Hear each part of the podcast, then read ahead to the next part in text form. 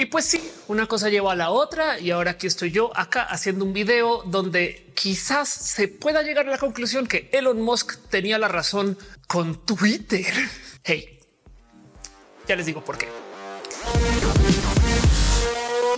Una de las cosas que más me gustan de las redes sociales es que las redes sociales generan este como acto de magia donde nos hacen sentir que nos pertenecen de un modo u otro. Es un servicio gratis y gratis es un decir. Ya conocen el dicho. Si es gratis para ti es porque tú eres el producto. Pero en el caso de las redes sociales algo pasa que apenas nos cambian las redes sociales entramos en pánico total y hay gente que ha hecho movimientos enteros para no más quejarse del hecho de que un botón que antes estaba aquí ahora está aquí y que un color que antes era muy brillante ahora es poco brillante porque hasta nos da miedo que nos cambien la red social que usamos de a diario. Entiendo, pero luego es un y qué vamos a hacer. No nos pertenece. Y esto es el tema del cual quiero hablar hoy, porque por supuesto que estoy enredada en la tormenta de Twitter con todo lo que está pasando con Elon Musk, pero creo que hay un punto válido detrás de las estupideces que está haciendo Elon. Ahí les va y en rápido, a menos que ustedes vivan debajo de una roca o no usen Twitter hace 10 años, que les entiendo y no les culpo. Hay una novela inmensa sucediendo con todo esto de Elon Musk y Twitter, que tiene que ver con su prueba de compra, motivos detrás de la compra, el motivo por el cual sí la compró y luego que le obligaron a comprar Twitter y que él finalmente dijo que sí. Hey, esto es lo primero que hay que tomar en consideración. Una de las cosas que sucedió durante la pandemia es que mucha gente sobreinvirtió en básicamente todo en la bolsa de valores, porque hubo muchos gobiernos europeos y estadounidenses, sobre todo, que estuvieron dando mucho dinero libre para la gente que estaba en casa, para que cuando se acabara la pandemia tuvieran dinero para gastar. Y ese dinero mucha gente lo puso a calidad de inversión, lo cual disparó básicamente todos los mercados de inversión, especulación o no. ¿Se acuerdan del boom en NFTs? De ahí viene. ¿Se acuerdan que la gente comenzó a invertir en todas estas acciones de memes y GameStop y demás. De ahí viene el alza en bienes raíces. De ahí viene. Y por supuesto, la sobreinversión en Tesla. Tesla como empresa en el alto de la pandemia llegó a tener una valorización más alta que el de todas las otras empresas vehiculares en existencia, las de siempre, las que conocen, súmenlas todas y no sumaban un Tesla. Y por este motivo, Elon presidente o también dueño y no necesariamente fundador, pero pues parte originaria de Tesla es complejo. Pero ante esto, Elon Musk tenía un genuino problema. Si la empresa que tú administras de la cual tienes un chingo de acciones se sobrevaloriza. Este es el momento para vender tus acciones. El problema es que si el presidente de la empresa vende todas sus acciones, pues la gente va a decir a lo mejor no está tan chingona. algo está pasando, algo sabe porque es el presidente y tumba el precio de las acciones a piso. Entonces es perfectamente entendible el hecho de que a lo mejor exista uno que otro motivo por el cual Elon diga necesito mover las acciones de Tesla sin que la gente piense que es por culpa de Tesla. Y he aquí una potencial motivante detrás de la gran compra de Twitter, porque para comprar Twitter, Elon dice que lo va a financiar con acciones de Tesla. Y entonces le comunica al mercado que técnicamente no es que Tesla esté mal, es que Twitter está mal. Y si bien podemos hablar largo y acerca de cómo esto puede ser potencialmente fraudulento, la verdad es que Twitter sí estaba muy mal. Hey, arranquemos por acá. Twitter es una empresa pequeña para la cantidad de atención mediática que recibe. Y en mi opinión, esto viene del hecho de que cuando se formó Twitter, básicamente subió a mucha gente que en ese entonces éramos los y las peques de los medios y del Internet y nos estamos como adoptando al Internet. Y muchas personas de ahí saltamos a trabajar en medios. Entonces Twitter, si bien es la red social número 17 del mundo, o sea, no más voy a dejar eso en claro, hay 16 redes sociales más grandes que Twitter. Pero si Twitter es una red social entre comillas pequeña, de hecho más pequeña que Reddit, y si no saben lo que es Reddit, piensen en qué significa esto para Twitter. Si es verdad que lo que se ponga en Twitter muy potencialmente acaba en un periódico o en un noticiero, porque la gente periodista y mediática estamos o están en Twitter. Y de las cosas que sucedieron con Elon Musk es que entra esta persona a despedir gente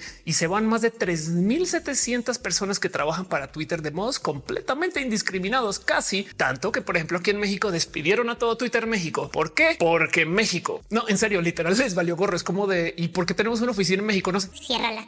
Pero para que entiendan lo drástico que son las decisiones de Elon Musk, a la fecha de grabación de este video hay par noticias que comentan de cómo Twitter ya ni siquiera está pagando la renta. Y es que es Elon Musk un mal administrador potencialmente, pero lo que sí es verdad es que Twitter de por sí ya no venía muy bien. No más que Twitter era mucho más inteligente en su manejo de medios hacia afuera y no mucha gente lo tenía presente. Ahora hablemos dos segundos acerca de por qué, según Elon, quiere comprar Twitter o por qué se acercó. Volviendo a esto que les decía al comienzo, las redes sociales tienen una magia donde cada quien piensa que la red social está hecha para cada quien. Y la otra cosa que sucede en las redes sociales es que cada quien piensa que está hablando de a uno a uno con cada quien. Si tú arrobas a Bad Bunny y quieres que eh, te responda, que además potencialmente puede suceder, se siente, nos hacen sentir que le estamos hablando directamente a Bad Bunny. Dejamos de lado que en el intermedio hay representantes, agencias, una audiencia. Cada que ustedes hablan con alguien en Twitter, alguien está viendo. Piensen que es más como el meme de los Simpsons de la pelea de los changuitos y menos como una plática uno a uno. Y pues bajo esta lógica hay un efecto muy curioso que sucede en redes sociales donde cada quien, según su sesgo político y su alineación u orientación, siente que se les está censurando directamente por su sesgo político. Ahora, ojo, si voy a dejar ahí en dicho que a la gente que se alinea más con la derecha y con el discurso antiderechos, sí se les suele bloquear y sacar más de las redes, pero porque su discurso es considerado generalmente violento. Hay varios estudios que comprueban que esta gente se les está bloqueando su plática en la plataforma porque llegan con amenazas de por medio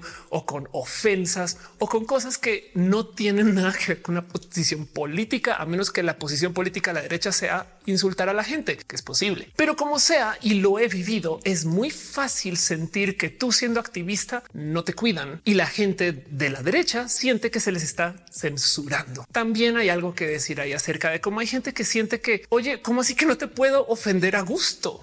Pero el punto es que Elon Musk, como muchas personas en la derecha, sienten que Twitter y las redes sociales están dominadas por la izquierda y que no les dejan decir lo que quieren decir groserías, soeces y demás. Y esto es una de las grandes motivantes detrás de la compra de Elon Musk a Twitter. De hecho, Elon Musk cuando entró a usar Twitter ya siendo el nuevo presidente, lo primero que dijo es ahora viene todo el libre discurso que Twitter no representaba y comenzó a censurar gente que lo ofendía a él. No más para dejar esto aquí ya puesto, ya que lo estamos hablando, no más quiero dejar ahí sobre la mesa que para la gente que oprime, cuando alguien más pide igualdad o equidad, lo van a sentir como opresión y esto es parte del problema. Pero dejando estos temas de lado, les comparto la historia de Parler, que es una red social que se hizo para que no se censure a nadie y que tuvo una historia horrible de reunir a gente que dentro de su discurso de libertad se tildaron hacia el odio, el debate, la pelea, la discusión y hasta el terrorismo y tuvieron todo tipo de problemas para conseguir anunciantes, gente que apoya ese tipo de discurso y sobre todo para poder mantener su negocio entero andando, porque ningún anunciante quiere poner su marca al lado de muerte a X grupo minoritario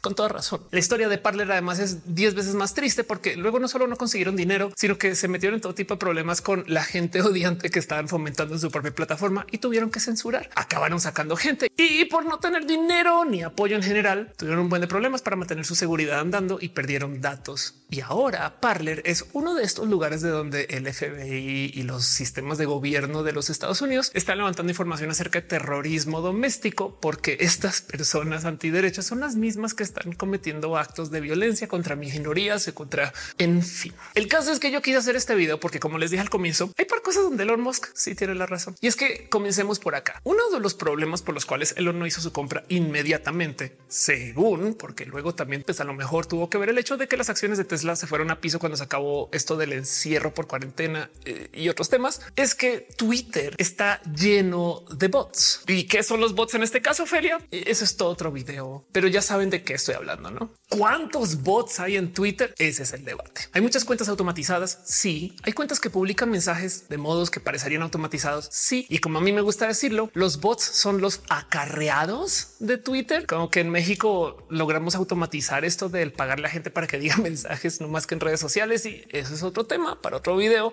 Pero esto es parte de lo que Twitter no controla muy bien, porque además Twitter tiene un problema. Twitter es una empresa pública. Entiéndase que está en la bolsa de valores estadounidense y ustedes pueden invertir. O bueno, Twitter era una empresa pública, ya no lo es. Al ser una empresa pública, entonces tenía presión para siempre crecer su base de usuarios o si no pierde dinero. Y si de repente llegan unas 100 personas, abren granjas de bots y llenan Twitter de usuarios y usuarias nuevas, hay más inversión. Y ya ven por qué Twitter entonces tiene el problema de, ok, queremos sacar a los bots, pero no tanto, pero sí, pero no, eh, no hacen daño, eh. o sea, no siempre, o sea, a veces y navegan aunque nunca lo confiesan o lo han dicho, pero navegan en esa línea entre esto se puede y no se puede. Sobra decir que Twitter no quiere hacer daño y la gente que trabaja en Twitter que les conozco, bueno, la gente que trabajaba, porque ahora Twitter de México no existe, tampoco son personas que apoyan esto, pero Twitter como empresa necesita crecer su base de usuarios. Entonces, si de repente llega Elon Musk y dice vamos a sacar la empresa de la bolsa de valores y la vamos a volver privada para que yo mande Elon, tiene tantito de razón. Si la empresa es privada, ya no importa el crecimiento de base de datos de usuarios. Ahora, ¿qué está haciendo Elon mal en este rubro? Bueno, Elon está reingresando cuentas que fueron bloqueadas o permanentemente eliminadas de la plataforma, que porque fueron injustamente sacadas para luego darse cuenta que había motivos por los cuales se le sacó, pero que vaya y aprenda, supongo. Y el otro lado también está cambiando las reglas de cuáles son los parámetros que dictaminan que alguien se le va a sacar o no. En fin, no hay nada que pueda hacer, pero la raíz del motivo sí me parece muy válida. Twitter no necesita esa presión de tener que crecer su base de usuarios. Si ya no estamos en la carrera de los followers, la dinámica puede cambiar. No sé si él lo logre, pero ya ven. Lo cual me trae al otro problema que Elon Musk está confrontando, el programa de verificado que si ustedes llevan en Twitter un rato ya habrán visto que cambiaron que la palomilla, que azul, que gris, que vamos a tener un sistema que cobramos unos pesos, que ya no cobramos, que activamos un sistema o no. Primero que todo, quiero dejar sobre la mesa algo. Lo que está promocionando Elon Musk ya existía. Twitter ya tenía un sistema antes que llegara Elon que se llama Twitter Blue, no más que no nos tocaba en Latinoamérica. Y Twitter Blue es un sistema de tener usuarios y usuarias premium. Así que cuando llegó Elon a decir, pues, ¿por qué no metemos la palomilla dentro de ese programa? Como que la gente le saltó que se comenzara a cobrar por la palomilla. Y curiosamente mucha gente comenzó a defender el programa de Verified. Ahora, ojo, yo soy una persona que tiene una cuenta verificada en Twitter y agradezco mucho estar en esa lista de cuentas verificadas. Llegar ahí tomó un buen de, y aquí la palabra RP. Me acerqué con gente o logré gracias a las bondades de la gente que me quiere acercarme con quien está en Twitter y lleva este tipo de programas para que verifiquen mi cuenta y por notoriedad mediática acabe en la lista. Pero el tema es que esto no debería de ser así. El programa se llama verificado, porque en esencia Twitter te verifica que tú seas quien dices ser. La idea es eliminar que existan cuentas duplicadas. Así que si tú tienes una cuenta que puede ser falseada porque eres una persona conocida, ya debería de ser suficiente, ¿no? Pues no. Y de hecho es evidente de ver cómo la gente que tiene cuentas nuevas o que está en un medio nuevo, cosas así, le ha pasado un sinfín de tiempo sin que les verifiquen la cuenta. Entonces el programa de verificado ya estaba roto. Elon o no. Esto de hacer cuentas donde te tienen que conocer, pero a nivel RP, pero te tienes que acercar, pero no puedes pedir el favor, pero no hay un sistema estándar. Yo creo que ameritaba ya de repasar de todos modos. Y lo interesante es que Twitter estaba en ese proceso hasta antes de que llegara Elon. Habían justo lanzado un nuevo sistema para verificar usuarios y usuarias que dependía ahora de que cada quien reportara su propia cuenta pidiendo que le verifiquen y aún así no siempre lo hacían. Vivimos en la era de la inteligencia artificial y hay redes sociales como Bumble y las de Ligue que te verifican inmediatamente, no más que te piden documentos, lo cual entonces me deja la duda del ¿es esto una mejor solución que me pidan los documentos? Debatan ustedes en grupos de cinco y me dicen, pero como sea, bien que sí se puede que se te verifique la cuenta con una foto, una selfie, una ubicación, un documento o algo más. Es un programa de gente verificada, no más para por lo menos bloquear o detener la posibilidad de que hagan cuentas falsas tuyas. No debería de ser un club de Toby de gente favorita que tiene notoriedad, pero que en Twitter reconozcan esa notoriedad a mano para que te verifiquen la cuenta. Y en eso, que me duele decirlo, te doy la razón a Elon Musk. Ojo, porque una de las cosas que vi que se platicaban mucho en redes acerca de que si la palomilla o no es que Elon está volviendo Twitter un servicio de paga, donde si tú pagas tus cuentas reciben más promoción. Y tristemente, si no lo tienen presente, ya era así. Twitter tiene dos sistemas por los cuales tú le puedes pagar para que tus tweets tengan más visibilidad. Uno es el sistema de anuncios de Twitter, donde tú en esencia compras un anuncio para promocionar tu tweet o tu trending topic o tu imagen o tu video y más gente lo ve. Fin. Existe hace mucho tiempo y es gran parte de la monetización de Twitter. Y el otro es un sistema de autopromoción usando esos anuncios, donde Twitter ya hacía el cálculo de, a ver, si estás dándole promocionar a cada publicación, ¿por qué no me pagas un mensual? Y en automático, con descuento, yo te promociono todo lo que publiques. Una cosa que estaba en el orden de, si mal no recuerdo, como 90 dólares al mes, bastante más que los 8 dólares que escandalizaron a muchas personas por la palomilla. Y que en últimas yo pienso, hey, si yo le estoy pagando tanto a Twitter para que promocione mis tweets, por lo menos que me verifique la cuenta. Esto es lo que prometió Elon en su momento y no gustó. Pero es que Elon también ha sido muy torpe para comunicar, porque como él viene con esta posición del yo sé lo que es mejor para la gente y los derechos de la libertad y realmente se trata de apoyar a sus amigues ultraderechos machistas, antitrans y esta gente horrible que promociona a Elon, pues sí entiendo. Yo también me pondría con el no, Elon no está chido, pero ojo, porque es que no mucha gente tiene presente que Twitter no generaba dinero antes de Elon Musk. De hecho, originalmente cuando se anunció la compra de Elon y entró, yo comencé a pensar que si no era esto una de esas como estrategias que suelen ocupar en Estados Unidos para sacar a gente de la empresa con algún CEO horrible. ¿A dónde voy con esto? A veces se ocupan esas estrategias. A veces traen a alguien así de afuera y esta persona despide y recorta y se va y ese es el de afuera, es el feo. Y luego viene algún CEO que sí le sabe. Y posible esto es lo que está haciendo Twitter para sobrevivir y poder tener recortes al tiempo. Del otro lado deja la pregunta por qué tienen que traer el CEO de Tesla. Entonces no sé si fue tan intencional y así, pero como sea, lo interesante es ver que Twitter como empresa ya estaba teniendo problemas y más bien era el cómo hacemos para que sí genere dinero. Y si leen entre líneas e ignoramos la cantidad de estupideces que promueve Elon con esto de la gente antiderechos, esto también es su misión. Hey, no sé si la logre, porque si algo aprendimos de todo este desastre en redes luego de ver a Elon operar Twitter, es que de verdad que no es tan buena persona, por lo menos en comunicación, ni mucho menos en cómo administra sus empresas.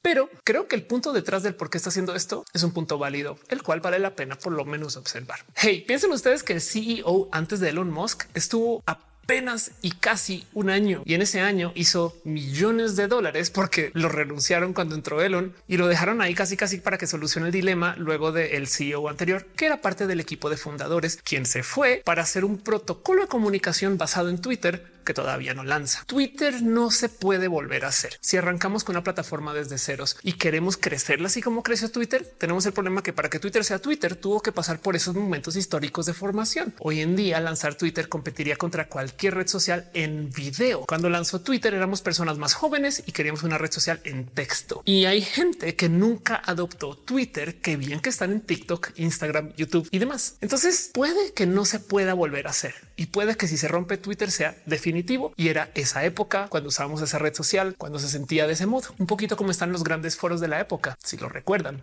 Y yo creo que sí lo sabían en Twitter. Los pasos que estaban tomando a calidad empresarial responden todos los puntos de los cuales yo misma digo, creo que aquí Elon tiene la razón. De hecho, había un programa que se estaba implementando meses, si es que no semanas antes de que entrara Elon, que se llama Birdwatch, donde tú como persona usuaria de Twitter puedes validar las publicaciones de lo que otras personas están subiendo. Entonces, si alguien publica una cosa que es factualmente incorrecta o que tiene sesgo político, otras personas pueden decir, creo que esto tiene sesgo y tú puedes luego ver eso. O sea, a, la hora de consumir el contenido, tú vas y miras y ahí te notifica que otros usuarios están reportando esto como noticias falsas. Parte del problema de Twitter es que cualquier persona dice lo que quiera, pero en últimas, Twitter es una red social que censura muy poco, aunque parecería que no. Pero hey, piensen en esto. La gente que está en el trabajo sexual les cuesta promocionarse en Instagram, de hablar de TikTok, pero en Twitter bien que hay de todo. No es queja, nomás estoy diciendo que Twitter es la red social donde más permite ese tipo de contenido, si lo piensan. Y del otro lado, vale la pena dejar en dicho que moderar contenido es sumamente difícil. Imaginen ustedes cuántos tweets se generan por minuto y saber qué hay en cada tweet es un tema. Saber cuántas cuentas nuevas existen por minuto también es un problema. Así que por supuesto que toca implementar herramientas que ocupan inteligencia artificiales y que ocupan sistemas que la gente lea las bobadas que dicen las personas. Ustedes creen que cada que le pican reportar hay alguien ahí esperando leer esos tweets.